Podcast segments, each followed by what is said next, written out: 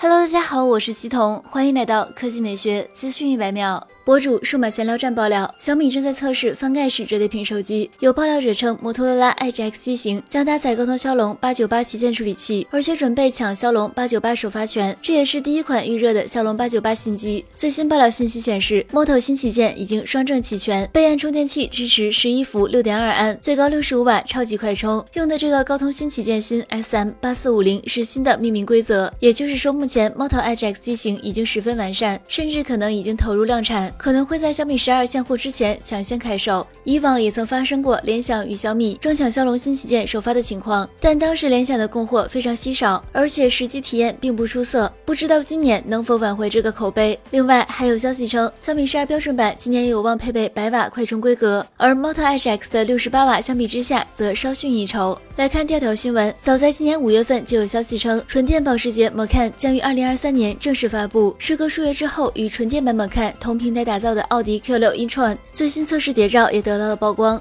Q6 e-tron 基于奥迪与保时捷联合开发的 PPE 平台打造，将会推出单电机两驱和双电机四驱版，后续还会推出更强悍的 RS 性能版。从曝光的谍照看，Q6 e-tron 整车造型跟已经发布的 Q4 e-tron 使用了相同的设计语言，但拥有更加细长的前大灯，造型更加犀利。车身侧面的线条跟 Q4 e-tron 也非常相似，流畅自然。目前整体尺寸跟大众 ID.6 相差不多。新车的车顶在尾部附近呈现出下滑姿态，但并不明显。如此，车内空间会得到更好的保证。裸露在外的尾灯呈现上扬姿态，中间是两颗圆形的灯球，看起来格外精神。不出意外的话，Q6 e-tron 也将使用贯穿式尾灯。至于续航里程，预计它在 WLTP 标准下可突破五百公里，并支持八百伏超级快充，短时间内可迅速完成补充充电。